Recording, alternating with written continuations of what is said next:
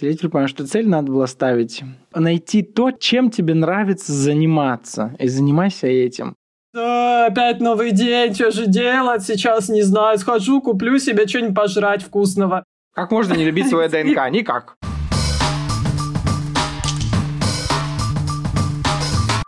Здравствуй, меня зовут Дима Пюре, и ты слушаешь мой подкаст «Причиняю добро». Внимание! Мой подкаст по-прежнему предназначен только для слушателей старше 18 лет. Если тебе еще нет 18, пожалуйста, выключай данный подкаст. Подключайся только когда тебе исполнится 18, либо со значимым взрослым с его разрешением. Сегодня у меня в гостях мой друг Женя из Екатеринбурга. Женя, привет! Привет! Привет. Во втором сезоне эпизоды, как вы уже поняли, слышали, выходят группой. Два по два, то есть группой четыре эпизода. И Женя, мы с тобой записываем сегодня эпизод, уже три других эпизода в данной группе во втором сезоне уже записаны. Поэтому у меня для тебя есть блиц вопросы, на которые я хочу, чтобы их всего будет три, на которые хочу, чтобы ты ответила. Ты готова? Да, конечно, давай. Женя, что для тебя такое совет да любовь? Вот когда ты слышишь такую фразу «совет да любовь», это что для тебя? Ой, слушай, у меня очень образное мышление. Когда я слышу эту фразу, мне сразу представляется картинка в русских народных сказках, в книжке, в которой я в детстве читала, и там вот сидит баба бабушка с дедушкой такие симпатичные сидят, у них совет да любовь. Ну вот, вот у меня какая-то такая иллюстрация. Вообще очень много иллюстрациями сразу представляю. Поэтому это что-то такое со странным контекстом слова скрепа в нашей русской литературе. Хорошо, я понял, да. Да, спасибо. Были ли у тебя такая жизнь ситуации, э, чем ты хочешь поделиться, когда ситуация твоя, ну, там, жизненная, настолько тебя достала, но ты понимала, что еще не дозрела. И нужно оставить пока в покое, не тормошить и просто, ну, что поделать, подождать, пока ситуация дозреет когда тебя что-то достало, когда ты достатый такой человек, досталось чем-то? Вот даже не ситуация, а ощущение, восприятие подобное у меня было в начале этого года от определенных обстоятельств. Я не то, что говорю себе, что это надо пережить, там, дозреть, понять и так далее. А, я просто понимаю, что надо что-то с этим делать. В первую очередь э, со своим восприятием данных обстоятельств. Потому что, ну, банальная фраза из серии «не ждать моря погоды», да, ну, то есть если что-то хочешь изменить, надо что-то делать. Ну вот, было, было такое мироощущение. По ряду причин э, я поняла, что дальше так нельзя будет, намного более грустно или плохо, или, или невозможно, не знаю. Ну что, пошла к психотерапевту, сказала, у меня такая ситуация. Психотерапевт посмотрела на меня сказала, ну, вы вообще-то молодец, что вы с такой ситуацией справляетесь. Я говорю, да, я молодец, но я понимаю, что если я сейчас что-то не сделаю, например, хотя бы вот элементарно на уровне внутренней химии, то мне станет намного грустнее. Она такая, понимаю, вот тебе рецепт. И я, например, ну, очень нормально к этому отношусь, потому что иногда, когда у тебя нет э, ресурса, грубо говоря, дальше что-то долбить, решать, действовать, нужно чуть-чуть взять э, have a rest, сделать, и как, или как это правильно сказать, ну и э, как-то попытаться это решить. Надеюсь, ответил на твой вопрос. Ответила, конечно, ответила. У меня вообще в подкасте нету правильного или неправильного ответа. И как я в этом сезоне, по рекомендации отзыва от одного слушателя, повторяю, это не предмет объективной реальности. Это всего лишь мой авторский взгляд и взгляд моих друзей на какие-то темы. Если вам не нравится, вы можете выключить, переключиться на что-то другое и послушать другой подкаст. Следующий вопрос, Жень. Калия, ты вообще, кстати, водитель? Ты автолюбитель? Да, я очень классный автолюбитель. У меня есть права, я их поменяла. Но я такой автолюбитель, который в первый раз в жизни выехал за рулем, отвез ребенка в детский сад и тут же разбил машину.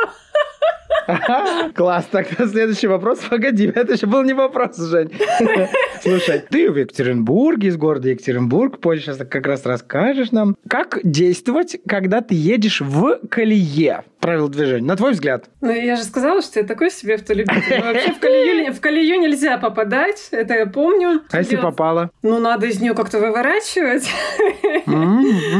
А если жизненная колея? Вот ты в ней едешь, может быть, не самая классная, но не самая плохая. Не, ну это скучно. Ну...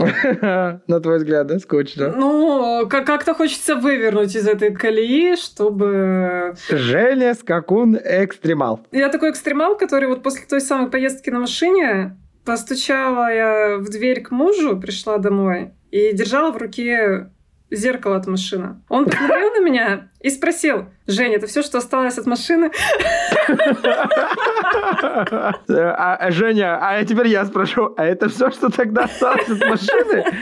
Да или ну, нет? Нет, нет, я доехала, просто в паркинге не вписалась, помяла там крыло, зеркало отвалилось. И ты как доказательство, как трофей, или ты из шока принесла просто? А, да, ну это был шок, сердце бешено билось, и в тот момент я поняла, что иногда вещи, на которых ты до последнего умирая настаиваешь, хочешь сделать лучше, там, переходишь там все препятствия, ну вот иногда бывают такие жизненные ситуации, ну уже все сделал, всех достал, сделал как хотел. Потом, ну вот конкретно в этой ситуации просто я получила отпор, и э, не справившись, и несколько у меня было таких историй в жизни, я просто усекла, ну, ну, Жень, ну не твое. Не надо, может. Ну, если тебе это не, не, не приносит кайф, тебе это не нравится, тебе это не интересно. Ну, зачем насиловать себя? Зачем делать что-то не свое? Мы недавно буквально с мужем со скакуном, я не люблю его называть муж, я его зову скакун, вот, спорили серия, что он такой, у тебя просто не было таких прямо ситуаций, когда тебе э, без этого не жить. Я говорю, ну да, наверное, будет такая ситуация, сяду за руль, буду отлично ездить. Сейчас не, та, не, не те обстоятельства. Но ну, история классная же, да? Ну да, да. Надо да пояснить слушателей, у Жени фамилия, и у мужа, соответственно, как и у детей, фамилия Скакун. Это настоящая а, фамилия. Да, Женя Скакун. Спасибо. Спасибо. Женя, расскажи нам, пожалуйста, о себе. Родилась, пригодилась. Как ты себя позиционируешь? Ну и вообще, чем сейчас занимаешься? Позиционирование как это личный бренд, позиционирование, селф-промо и так далее. Даже справка. Кто такая Женя Скакун? Я родилась в Екатеринбурге в 88 году. А, всю жизнь живу на Урале. Периодически езжу куда-нибудь с этого Урала. А, кончила факультет журналистики УРГУ на тот момент. Я замужем за Виталием Скакуном. А, у нас двое детей. Рита, Леня. Более 10 лет я работаю в travel B2B это digital маркетинг. Раньше мы больше работали с иностранными клиентами, сейчас это больше внутренний туризм и разные онлайн-проекты, онлайн-мероприятия, спецпроекты, связанные с продвижением территории. Я пережила два декрета. Это очень прикольный был опыт, такой полудекрет, но могу попозже рассказать, если интересно.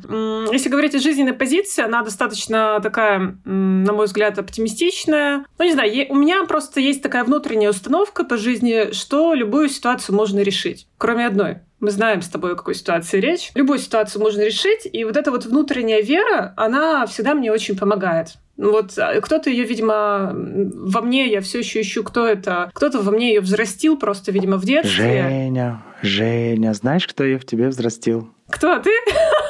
Нет, нет, нет, ты сама, ты сама и взрослела, понимаешь? Марина Дельмот в одном из эпизодов прошлых сказала, нам такой один, ну, условно, там, персонаж несет баночку, у него написано «счастье», а в твоем случае оптимистичный настрой.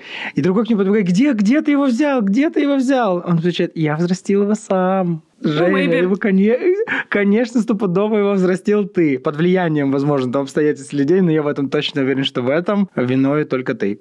О, спасибо, Сама да, по себе. открылись. Но если резюмировать свою справку, то э, веду, наверное, достаточно такую размеренную сейчас жизнь. Как размеренную? У меня очень много работы. У меня жизнь по Google календарю, садик, школа, дети, э, тренировки, ну, то есть вообще я не могу без планирования, и, иначе просто ничего никогда не успеть. Поэтому must-have календарь, там рукописные с утра планы дня, потому что мне важен как порядок как вокруг меня, так и порядок в своей голове. Да, вот с таким, отлично. С, таки, с такой установкой я иду по жизни каждый день преодолеваю какие-то новые, новые, новые задачи.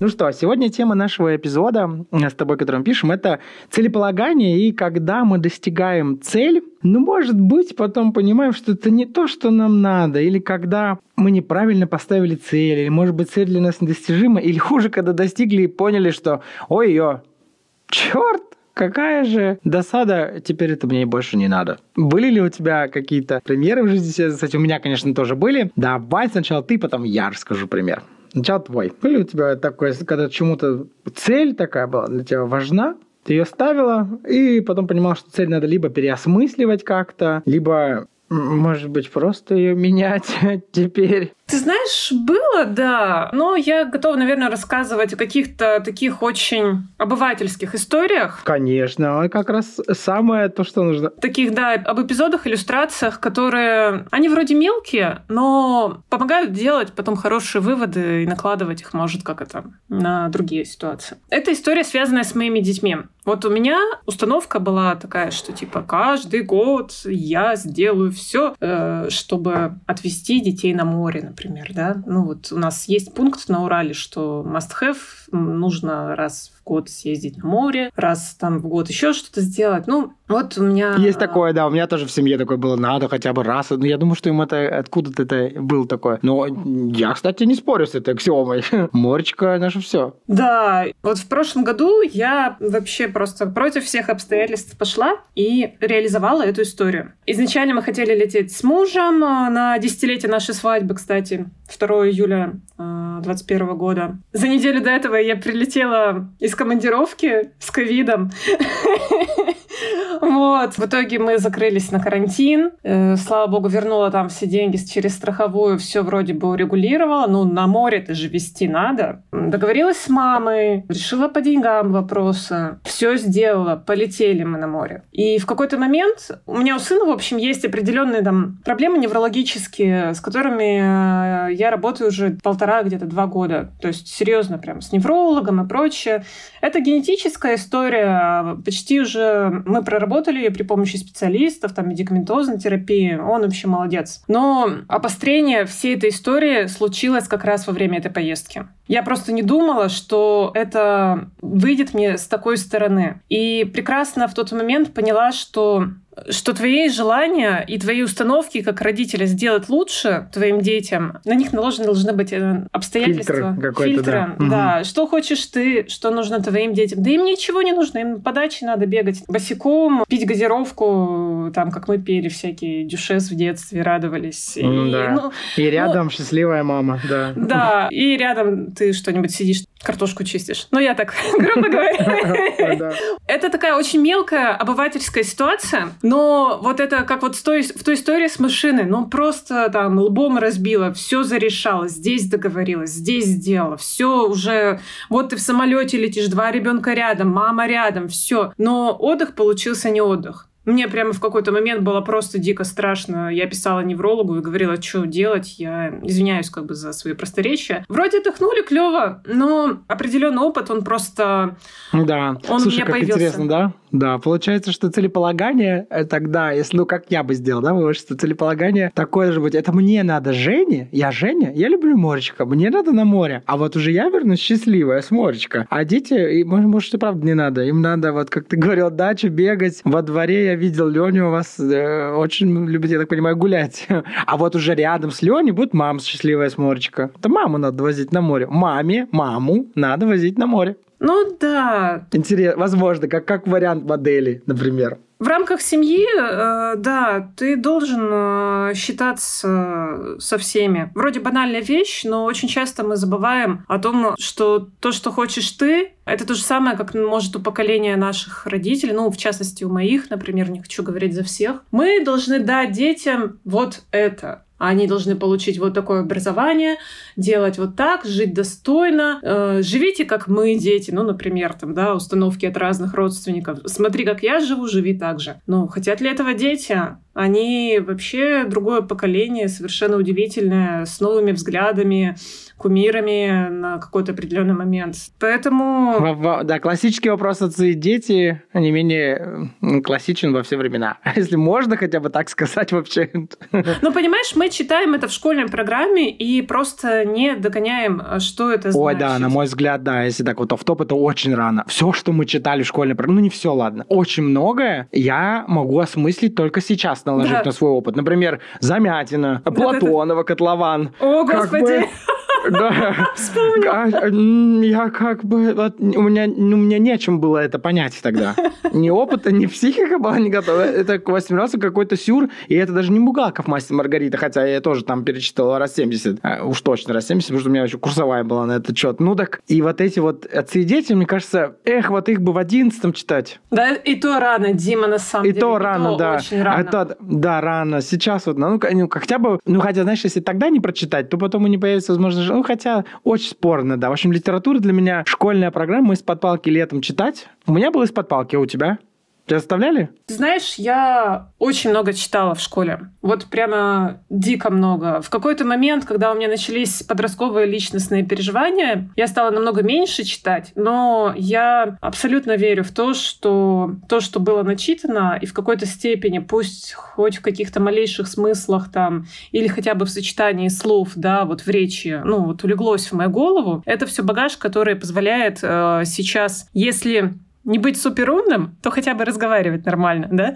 Да, Вот. да, согласен. Тут я с тобой согласен. Но ты читала все, что по списку, или ты сама выбирала, или тебе это О, просто я, я очень Как много это читала. Я читала по списку, и у меня у бабушек у обеих была огромная библиотека, где было собрание всех там произведений Артура Конан Дойля, всяких тоже, я уже забыла, кто, конкретно из писателей, но зарубежных очень много. Вот, вот все вот это вот «Три мушкетера» там и прочее. Мне кажется, Хемингуэй... Мне почему-то кажется, как ты читаешь Хемингуэя, э, могу Нет, я любила больше по крайней мере. Да? приключенческие всякие романы, и очень было мне потом интересно сопоставлять, например, это с нашими художественными фильмами классическими, как это все реализовано. Реально у нас классно, например, снят Шерлок Холмс. Какая хорошая подводка. Как раз э, я сейчас э, э, украду у тебя микрофон и время, но буду при этом с тобой разговаривать. Женя, скажи, ты любишь смотреть фильмы? Либо там по классической литературе, или просто как ты вообще относишься к кино? На данный момент кино для меня это желаемый такой эпизод в жизни, как бы вечерний чил э, с телевизором. Мы нашли где-нибудь, э, допустим, со скакуном на киноспоиске с классный фильм и смотрим его. Но мне как-то так все, всегда редко в последнее время это получается.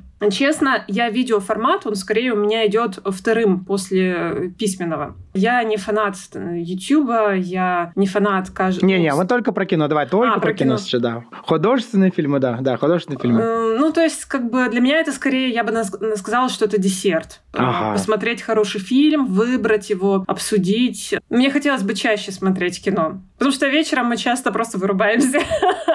Я как раз очень люблю кино, и в этом сезоне, во втором сезоне, я, отвечая тоже на отзыв одного слушателя, да, я продвигаю через свой подкаст одну услугу, один продукт международной консалтинговой корпорации, который называется кинотерапия. Я использую эту программу каждый божий месяц уже вот 11 лет, с 2011 года. В чем она заключается? Я просто пересмотрел колоссальное количество художественных фильмов, а некоторые фильмы, которые я благодаря этой кинотерапии, которую составляют ну, специальные люди обученные, я бы никогда в жизни не смог найти такие фильмы. Я сейчас не буду рассказывать, потому что если кто-то из вас захочет приобрести себе эту программу, там есть такие шедевры, которые шедевром в классическом понимании нигде на кинопоиске не написано. И скачать их достаточно сложно. Но когда ты их смотришь, вообще вот эта программа кинотерапия, конкретно какую через э, этот подкаст я рассказываю и вам ее, да, продаю, это так, э, называется повышение стрессоустойчивости в нынешних реалиях ну или, например, да, в повышении стрессоустойчивости в условиях атаки коронавируса. То есть это шесть фильмов, которые вы смотрите, вы получаете программу, э, где расписан каждый день. В один день вы смотрите а, необычное кино. Ну ладно, так и быть, один фильм расскажу оттуда. Например, магазинчик, магазинчик самоубийств фильм. Это французский мюзикл, мультик мультипликационный художественный фильм-мюзикл. Боже, это лекарство для души. Можете посмотреть, я бесплатно вам это подарю. Вот такие фильмы просто так не найти. Это только по рекомендациям. Ну, вот ребята составляют рекомендации этих фильмов, и также мы исходим из того, что я теперь это измерил и проверил на себе, что фильмы было бы здорово как-то усвоить. Ты вот ты его посмотрел, выделил там себе время, сел, как Женя сейчас сказала, с вишенкой на торте вечер. И потом бы вот бы здорово либо об этом поговорить, либо об этом подумать. Но вот если это не запланировать, то очень вряд ли э, мы возвращаемся к обдумыванию э, фильмов. И некоторые фильмы, которые я смотрел без кинотерапии, без этой программы, они, я мог смотреть по два, по три раза, потому что, ну, в моменте было здорово. Вообще, почему фильмы здорово смотреть? Потому что это как театр, ты сопереживаешь, испытываешь целый спектр, букет каких-то там эмоций, и потом их было бы здорово, как я вижу, усвоить переработать. Так вот, эта программа как раз позволяет это сделать. Вы смотрите необычные фильмы, крайне интересные. На следующий день у вас стоит 10-минутная или 30-минутная какая-то практика телесная. Либо вы что-то делаете э, с дыхательными упражнениями, либо практика для остановления внутреннего диалога. И в момент, когда вы делаете эту практику, вы усваиваете тот фильм. То есть вы получаете программу такую на 30 дней, где у вас есть 6 фильмов и 24 практики. И к этой программе отправляются видеоролики, как выполнять эти практики. Можно это даже назвать медитациями, в зависимости от того, там, какая практика. И как показывает практика, когда мы через тело взаимодействуем со своими переживаниями, они вообще все наши переживания, чувства, эмоции, они у нас тут в теле и остаются. Их нужно либо вытаскивать, либо выговаривать, либо выплясывать, высмеивать или выбаиваться. Когда, знаешь, когда совместно ходишь, боишься в кинотеатр, э, очень страшно. Или когда ходишь на комедию, очень смешно совместно, это заразительно. Вот нам из тела это нужно доставать каким-то способом. Тогда есть целительский такой, не знаю, волшебный эффект. Вот такой продукт я продвигаю в этом сезоне подкасте. Тут есть две программы. Первая программа для людей, которые, особенно, кстати, которые сейчас в эмиграции, и которым хочется себя как-то поддерживать иметь регулярные одно действие для себя, особенно когда есть дети. Одно действие только для себя, это только мое. Его выполняйте. Есть программа для людей, которые говорят на русском языке и смотрят фильмы на русском языке. Эта программа стоит 5000 рублей. И вторая программа, она стоит 10 тысяч рублей. Это для людей, которые готовы смотреть и понимают Э, это уже на вашу ответственность. Если вы понимаете фильмы на иностранном языке, на английском в частности, а, и готовы их без субтитров смотреть, то вот эта программа стоит 10 тысяч рублей. Причем дороже. Тут еще эффект такой. Ваш мозг еще строит новые нейронные связи, а, воспринимая Э, на иностранном языке, делая какие-то практики и смотря кино. Вот такая программа, два таких продукта, да, продаю через подкаст, это так. Если вас заинтересовало, пишите мне, мы так договорились с этой организацией, с моими друзьями, с международной консалтинговой корпорацией, что я принимаю сам заказы на это, с вами все согласовываю, отправляю видеоинструкции, вы оплачиваете, и, соответственно, я отправляю вам программу. Я сразу вспомнила, как мы в школе как раз ту самую литературу пытались читать, а потом ее обсуждали. И учительница задавала какой-нибудь вопрос из серии «А что чувствовала Екатерина в тот момент, когда да, она да, бежала?» да. И ты такая «Да понятия не имею!» И начинаешь как бы импровизировать. Слушай, а это так ценно на самом деле. Вот если это учитель был...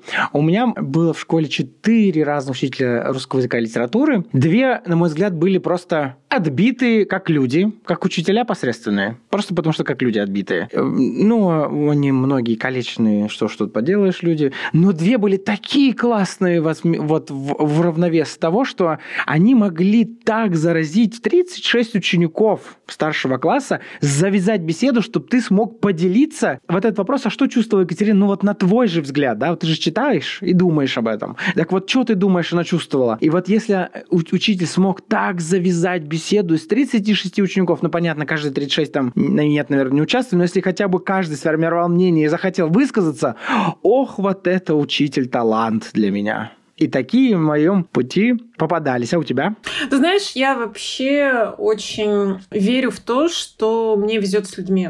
Мне действительно везет с людьми, как э, с преподавателями, так и сейчас со взрослыми людьми, которые занимаются ну, в детском саду и в школе с моими детьми. Ну, как-то так получается. Я их притягиваю. Да. А может быть, это они к тебе да, притягиваются. Они видят, что какая классная, ну-ка притянемся к ней. Я снова верну тебе твою классность тебе, Женя. Ты, ты у нас золото. Ну, Рыжая. просто... А, ой, спасибо.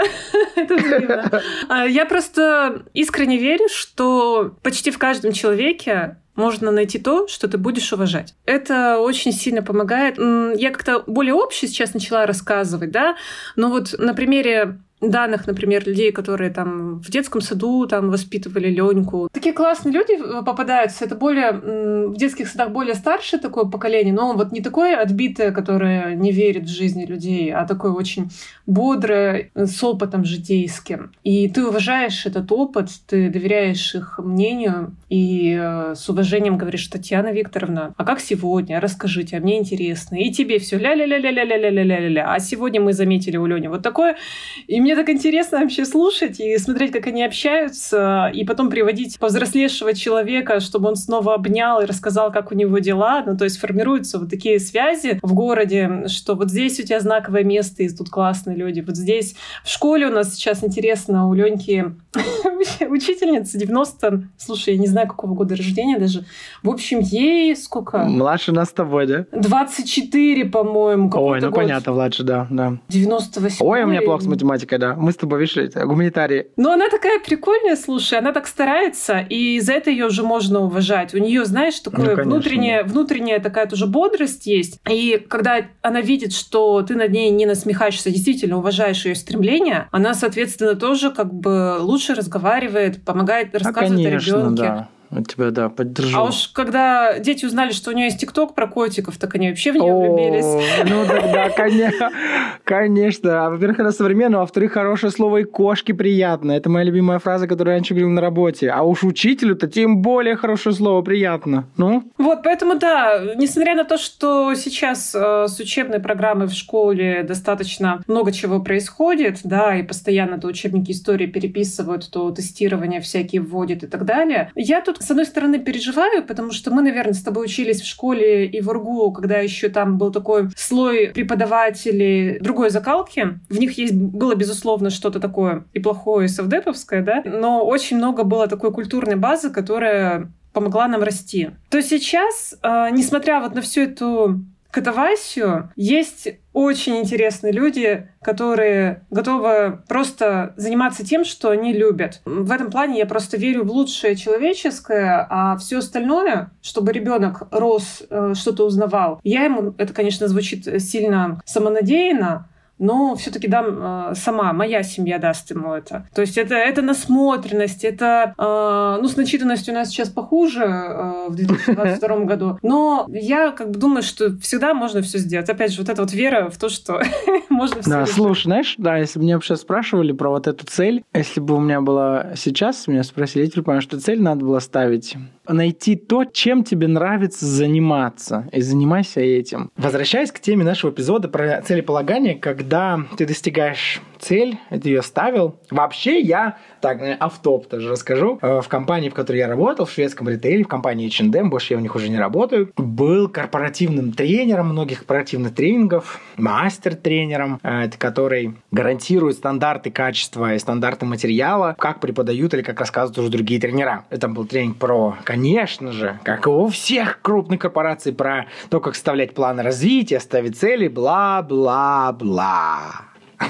У меня была цель, я вообще, наверное, когда еще был менеджером отдела, поставил себе цель, что я хочу получить опыт работы за рубежом. Ну и, конечно же, если что, что таить кашка, кашка, кота в мешке, кашка, в что таить кашка в мешке, кошака, и просто мой словарный запас вот так это соединил. Так вот, я смотрел на вот это, на это, кстати, размышления, это я Майя, сейчас передаю тебе привет, с Майей тоже был эпизод уже во втором сезоне. Майя как раз-таки координатор координатор мастеров, мастер тренеров в этой же компании была и есть сейчас. Отправил мне стендап австралийского comedy актерки. Она э, шутит на lesbi-oriented, такие гей, ЛГБТ- friendly темы. И часть ее рассуждений... Я почему, кстати, это Майя, вот если ты слушаешь, тебе расскажу. Я, кстати, оставлю на этот стендап ссылку. Я очень рекомендую вам посмотреть. Мне за это не платили, это не реклама, хотя могли бы. Там будет просто ссылка. Он на английском, она австралийка, вернее, она из Тасмании. А, сейчас объясню, почему это объясняю так. Но так как это английский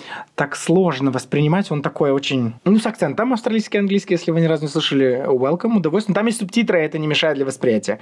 И это очень долгий стендап, что-то там час лишним. Вот там мне многие темы так откликаются, и мысли улетали. И вот я как раз думал о том, что когда я в детстве смотрел вот эти гей-парады, а в Екатеринбурге, в городе на Урале, при другом президенте. У нас с вами сейчас есть один, потом был другой, вот потом снова этот. Так вот, который посерединке был при том президенте, когда Российская Федерация был он. Группа Тату успешно гастролировала, э, целоваясь друг с другом на сцене. А в Екатеринбурге проходил лав-парад. Жень, ты такой помнишь? Лав-парад. Да, что-то было. Лав-парад – это был промо. Э, очень уважаю вообще планету Малахит, э, ночной клуб Истерика, всю промо-группу Табуева и ночной клуб Диван. Это тоже не реклама. В, по сути, в России, в постсоветском пространстве, трансвеститы разъезжали на больших таких платформах. Да, по сути, это был гей-парад. Ну что ж тут называть? Да, но это называлось лав-парад, раскидывались презервативы. И никого не убили. Я ходил на это смотрел, а потом я работал еще в гей-клубе. Короче, когда я смотрел, вот смотрю вот эти все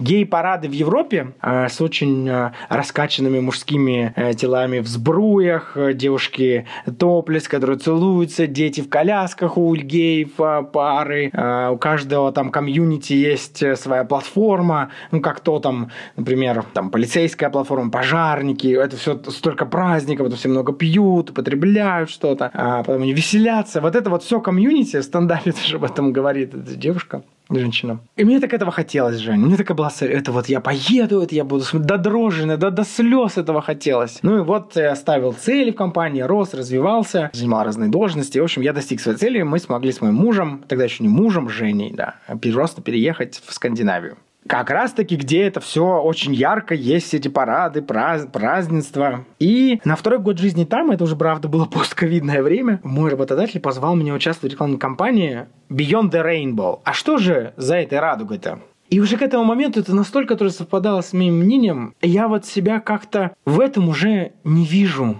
И мне было так досадно. Я вот больше как вот это вот, а этому стендаперша, она этот говорит там, my people, вот эти вот мои люди, а вот я уже... И поэтому Дима Ибица в моей экосистеме или Настенька, Настенька чаще приходит, Дима Ибица просто спит. Я не знаю, что с этим делать. Это пока больше не я. Это не все, что есть во мне. И как удачно я попал в эту рекламную кампанию Beyond the Rainbow, где нужно было поговорить о том, как эксплуатируется вообще, да, вот этот наш логотип, логотип радуга, я имею в виду наш. Я, кстати, тоже нахожу его очень кричащим, как и эта стендаперша. Очень яркие цвета, ну, они есть на меня логотип подкаста, потому что это часть моей идентичности, потому что это так. Но и правда очень дерзко я что ли как-то вот уже мне этого не надо, или я что ли как-то поскромнее, или у меня есть еще и другое. В общем, я там, когда меня спросили, Дима, а что же для тебя Beyond the Rainbow? Что же для тебя такой Pride? Так вот, для меня Pride, я там отвечаю на английском, это рекламная кампания, она была по Скандинавии, в том, что для меня, если на английском это звучало, что to be myself the way I am and to feel safe to go hand in hand outside with my husband.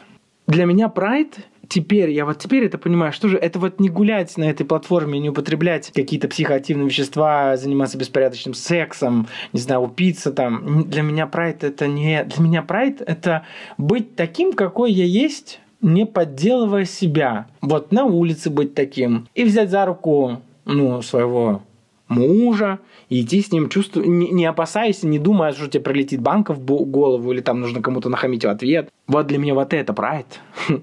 И я очень долго переосмысливал, наверное, год. Не без личной терапии, не без кинотерапии в том числе. Переосмысливал, кто такие my people. И теперь я знаю, кто такие my people. My people — это мои друзья, это ты, Женя. Это все друзья, которые, которые были уже и которые еще будут в эпизодах, в эпизодах подкаста «Причиняю добро». My, my people, кто-то из них тоже, да, ходит на гей-прайд, ради бога. Но теперь мое вот это понятие, оно несколько шире. Вот эта цель, которая была, я достиг, переезда туда. Но я так и не сходил ни на один гей-прайд, потому что эта цель теперь мной переосмыслена. Вот. И, наверное, я вот уже в какой-то завершающей стадии переосмысления этой цели. И вот вы находитесь, слушатели, уважаемый, кто то слушает этот подкаст, вы как раз находитесь вот в завершающей стадии. Гордо скажу, my heritage, мое, мое, мое достояние, это мои истории, истории моих друзей. Подкасты причиняют добро. Ух, завернул как. Даже почти не расплакался. Женя, расскажешь какой-нибудь тоже пример? Или поделишься чем-нибудь? У меня, на самом деле, тронул твой спич сейчас, потому что мы с тобой очень давно не общались, ну, пересеклись э, по очень э, таким случайным обстоятельствам, да. Я не знала, что ты приезжаешь в Екатеринбург там часто. Ну, как часто? Часто для тех людей, которые живут далеко, да. Вот, и когда я тебе написала, мне что-то тронуло, тогда я не помню, в Инстаграме, тебе написала, поделилась с тобой своими новостями. Мне почему-то захотелось это сделать. Меня очень обрадовало, что ты мне ответил, и ответил так тепло, и вообще сказал, Жень, так я же приезжаю, давай увидимся. И вот то, что ты говоришь, что там мои друзья — это там мой прайд э, сейчас, э, это моя ценность, э, как бы я пришел к этому, и даже люди, которых старые друзья, да, очень тоже во мне это отзывается, потому что самая большая ценность, ну я сейчас уйду в банальности, которые знаешь... Ну что, а я люблю попсу, я люблю попсу, давай. Да, я тоже люблю попсу, мы с тобой оба смотрим Евровидение. Да, да, да. Ну я вообще и попсовые шутки люблю, и попсовую психологию люблю, поэтому давай, давай. Да, да, да. И даже неважно там, в какой там год вы расстались, но какая-то база и основа, которая у вас есть общая, она позволяет вам увидеть, из какой наивной, там, например, детской точки зрения вы шли, из каких там установок, и потом э, спустя много лет встретиться, сверить часы, и когда ты эти часы сверил друг с другом и понимаешь, что у тебя они совпадают, стрелки, то тот уровень счастья, который ты испытываешь, когда общаешься друг с другом, как мы с тобой пообщались, его сложно описать, Дим, потому что перерыве не зря рассказывала, что когда ты у нас был, Виталик посмотрел на меня, и он говорит, ты была абсолютно счастлива. И, и мне казалось, что я не могу с тобой наговориться, что мы можем сидеть всю ночь, э, что мои дети, они влюбились в тебя и готовы Ой, тебе были все что угодно я рассказывать. Панцово красного цвета сижу, да у тебя классные дети, муж классный, ты классная. Вот мне, вот мне да было не, классно не, не. с вами. А когда... это, мы это называем со скакуном сопли в сахаре, на самом деле. Не все так, конечно, классно, классно, не все так это лучезарно и так далее. Очень много там рутины, какого-то там говна, каких-то моментов неприятных. Но вопрос же опять, если вернуться к такой... Не, ну вечер, правда, был очень хороший. да, вопрос же в, в отношении, и вот эта разрядка, она была дико крутая, и вот, э, к слову, о старых друзьях, недавно с моей мамой разговаривали о том, что, конечно, самая главная ценность — это люди в любых обстоятельствах, в любых э, ситуациях. Это родственники, которые, например, сейчас у нас э, из Киева, например, выехали на дачу, и их дача цела. Она находится там недалеко от аэропорта. И они пишут, что аисты летают, э, яблоня, груша цветет, и ты чувствуешь Какое счастье, что у них все хорошо, и что мы на связи, и что мы все э, ценим друг друга, несмотря ни на что. И старые друзья, которые разъехались, мне кажется, у меня кто где только не живет. Но я точно знаю, что там раз в год прилетит Иванна. Теперь я знаю, что там ты... Пару раз в году прибываю в Екатеринбурге, да я. Да, и мне от этого очень тепло. Мне от этого просто вот э, не могу описать. Э, потому что вот есть просто несколько векторов там в жизни жизни человека, да, там это любовь, там социальный вектор здоровья, самореализация, там какое-то хобби, творчество, там, да, культурная жизнь. И вот когда, конечно, очень значимый такой социальный вектор, он находится у тебя на уровне, на определенном. Ну вот не в плане огромного количества связей, а в плане их качества, особенно после 30 лет. Ты чувствуешь себя, конечно, удовлетворенным в этом плане. Вот какой-то спич тоже я такой загнула. Да, а мне нравится. Человеку нужен человек. А уж если это близкий человек еще и из э, молодости. Мы с тобой знакомы, мне кажется, знаешь, ты была фотографом у меня периодически, если я ничего не путаю. Когда еще была промо-группа, еще до того, как я начал работать аниматором э, в гей-клубе, я, мы делали с Викой, с Аленой, с разными двумя Аленами тусовки. Промо-группа да, да, у нас да, была. И ты периодически фотографировала для нас либо такую продуктовую съемку, атрибутики, мы шили костюмы, о боже, мы расклеивали, я помню, это же такой, это сколько же было у нас энтузиазма, находить, искать резко в ткани делать костюмы, потом найти э, кого-нибудь на журфаке, кто нам пофотографирует, и, по-моему, так я один из первых разов познакомился, тебе Вика Галеева, Виктория, теперь это Вика Джин, нашла тебя, и она делала наших аниматоров, ты делала съемку наших аниматоров в какой-то студии. Это ты же была? Я помню, я делала съемку с вами, когда у тебя был костюм такого прикольного чертенка. Да, да, да, это все оно, да, было. Да, да, да. Это я делала, да. Да, да, да. Мария там сидит в, с крыльями Паша Ангел, эти костюмы шил я. Да, да, да, да. Да, да, да. Э, ох, это вот время было, да? Сколько было? Это было очень крутое время без разных разрешенных нынче и запрещенных социальных сетей, да. когда информация передавалась э, разными альтернативными источниками. Да, чувствами, объятиями. Сейчас, правда, кстати, объятий тоже стало много. Ой, я так этому рад. И мне так было хреново во время ковида, особенно в Скандинавии. Ёб твою мать, извините за мат. В Скандинавии вообще, ну, у нас есть в постсоветском пространстве, в постсоветском ландскейпе люди, особенно гендерный только стереотип, сексизм. Э, мальчики, мы жмем руки. И это вот, знаешь, у Леня у меня тоже вот руку твой сын сжал. Это какая-то на подкорке какая-то история, это как рефлекс. Я с детства, у меня там старший брат был, ну, дедушки, папа. Жмешь руку, это просто вот автоматически происходит еще до того, как я сообразил, что так, допустим, делать не принято в другой культуре. А когда ты работаешь в такой компании, э, команда H&M Россия была настолько для меня нежно любимой, там столько я еще получил тоже друзей, там принято обниматься. Ну вот обнимать. Люди обнимашки. Все обнимаются. И вот это как-то вот, для меня это тоже естественно. Но вот в культуре Скандинавии ни рукопожатия, ни таких объятий нет. А уж тем более во время ковида, когда я туда переехал, и в постковидное время тоже. И это у меня была ломка просто меня, когда ты вытягиваешь эту руку, потом понимаешь, что ее вытянуть не нужно, тот человек тоже заметил, потом я не знаю, что делать с этой рукой, потом я не знаю, что делать с этим волнением, которое теперь наросло, вот это вот напряженность, не волнение. А когда ты хочешь кого-то обнять, а они тебя отталкивают, потому что ковид, и вообще они так не делают, они не обнимаются. Теперь, после всех реалий, которые есть в современном 2022 году, люди, наконец-то, даже там обнимаются и жмут руки, и целуют друг друга в щеки. Даже люди, которые не связаны никак с современной там повесткой. Ой, боже, для меня это наконец-то что-то понятное, человеческое и теплое появилось в очень для меня все еще интересном и непознанном скандинавском обществе. Вы обнимались, О, нет? Это ну, счастье. Мне кажется, в Екате все равно все обнимались. Лучший город на земле Екатеринбург. Ну вот я, кстати, все время думаю, вот мне кажется, Екатеринбург Екатом э, называют те, кто сейчас не живет в Екатеринбурге. Или у меня какое-то искаженное представление? Может быть, ну может быть, а почему? Потому что у меня почему-то сокращенно, когда я разговариваю, сокращенно Екатеринбург называю ЕКБ. Но, может, я не права, и просто, ну вот, например, смотришь каких-нибудь там, не знаю, блогеров, они тоже говорят Екат, в Екате. Ну, не знаю. А я могу нафантазировать, да. Может быть, потому что когда мы уезжали Екат, ЕКД, Екатеринбургская кольцевая только строилась, и нам так часто об это слово упоминали, и нам оно приелось, возможно. А ЕКБшечка, это что-то у вас уже ЕКБ позже какое-то сокращение появилось? Ну, может. Это как-то, знаешь, так нативно в голову просто ага. информация это входит, поступает, и ты даже не, не, не можешь понять, откуда ее корни. Вот. Но Екатеринбург действительно, да, нежно люблю. И э, мы с тобой обсуждали, что в Екатеринбурге и на Урале люди Злые, но добрые. Все. Ну, вообще, да, у нас люди как малахитовая шкатулка, как да, ура- да. уральские самоцветы. Вот мы все уральские самоцветы. Уральская диаспора разлетелась по всему миру, и все лучше на земле делают люди с Урала. Это так.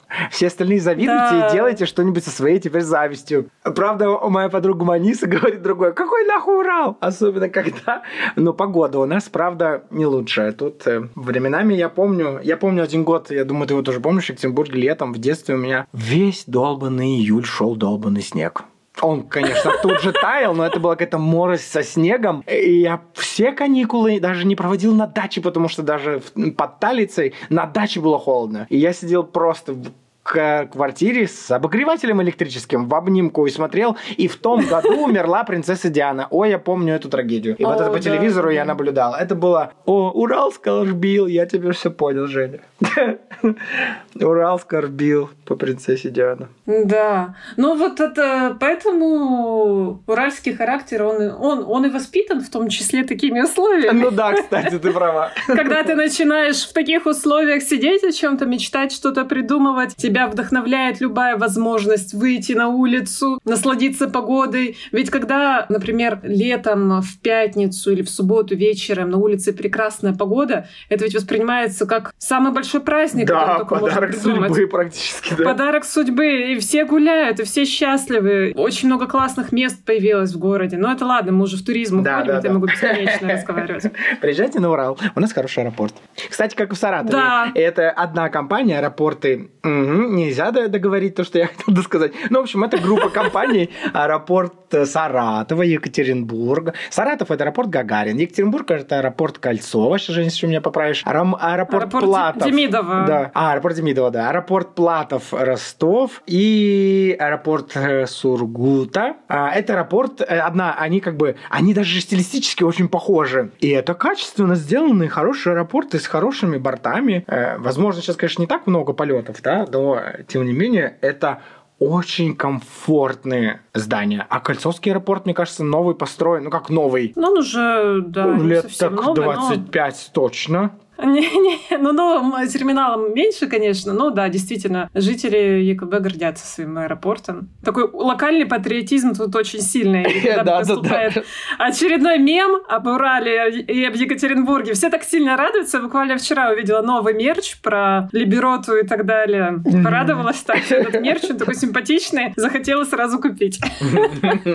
Да дай бог каждому жителю каждого города, где он живет, любить так свой город. Я сейчас люблю два города. Екатеринбург. В данный момент я люблю город Саратов, потому, потому что я тут нахожусь. А когда я в Осло, я люблю город Осло. А когда в Краснодаре город Краснодар, в Сочи, Сочи, но Екатеринбург – это как бы ДНК мое.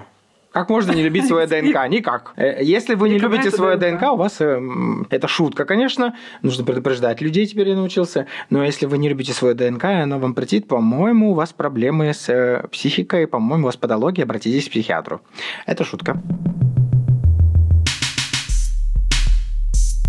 Женя, что ты скажешь аудитории подкаста «Причиняю добро», а, которые слушают нас на Яндекс Музыка, на Apple Podcast, на Кастбоксе, нас слушают на Spotify, на Саундстриме и на других альтернативных источниках, которые я сейчас не назвал. Это уже очень большая аудитория. Не очень-очень, не громадная, но просто большая. Про цель. Когда люди что делать, вот когда ты цель достиг, и вот как справляться, когда ты ее переосмысливаешь? Ну и вообще, что скажем напоследок? Ну, про цель это вопрос такой, конечно, даже в 33 года, да какие даже, мне кажется, даже в 40 лет, в 45, в 50. Этот вопрос всегда будет актуальный, потому что, как мне кажется, мы люди такие создания, нам же у нас развитие, оно как раз находится всегда в ДНК. Тебе жизненно необходимо, я в этом прямо уверена, на опыте ряда близких мне людей, что это действительно жизненно необходимо, чтобы ты жил, развивался, двигался. Я тут чуть-чуть такую ретроспективу просто сделаю, что я, например, замужем 11 лет. Это треть моей жизни, мне ровно 33 года. 34 в этом году будет. И, кстати, ты был на моей свадьбе, чему я очень рада, и ты был в эти счастливые моменты со мной. Вот, но это сейчас такой на самом деле момент. После 30, я вижу по друзьям, по, по знакомым, очень такой специфичный, потому что вы очень долгое время вместе, и для того, чтобы дальше расти, развиваться, нужны общие цели, общие горизонты. Ну, чтобы вот как ты начал наш э, с тобой разговор э, с блиц-опроса, что для тебя значит, как там э, в это... Совет да любовь? Совет да любовь, да. Они не могут быть без общих целей. И э, любые кризисы в отношениях, которые, безусловно, например, у меня со скакуном тоже были, они главным образом, как мне сейчас кажется, они шли от отсутствия цели на тот период времени. То есть мы чуть-чуть терялись, нас что-то не объединяло, нужно было идти дальше, а мы в силу своей незрелости не могли понять, что же это такое, что это должно быть. Это должны быть дети или это должно быть какое-то дело. Ну, в итоге мы все попробовали. И детей, и дело общее. Нашли какие-то свои пути, но тем не менее они все равно должны идти в одном векторе. Ну, дай бог, как бы жизнь эта штука, конечно, такая непредсказуемая. Для меня, например, семья это там самая главная ценность. Но, опять же, очень э, стремлюсь, чтобы и дальше у нас эти общие цели были. И Скакун знает, что как только у нас это, например, пропадает, но я это, видишь, через призму отношений сейчас рассматриваю чуть-чуть твой вопрос. Когда это вот что-то общее пропадает, пропадает... Ощущение приключения? Ну, ощущение движения вперед, совместного. А когда стою на месте, мне прямо скучно. Я, знаешь, мне плохо физически. Я не могу без новой информации, без новых дел, без новых маленьких иногда там задач и больших горизонтов в виде целей. Я не могу. Я теряюсь просто и прочее. Наверное, именно в этот момент нужна вот кон- конкретно мне психотерапия. Ну, хотя не только поэтому. Цель — это необходимость для жизни человека, для его движения. На данный момент у меня не сформулирована очень четко цель. Она у меня такая абстрактная, потому что я нахожусь сейчас... Мягкая, да?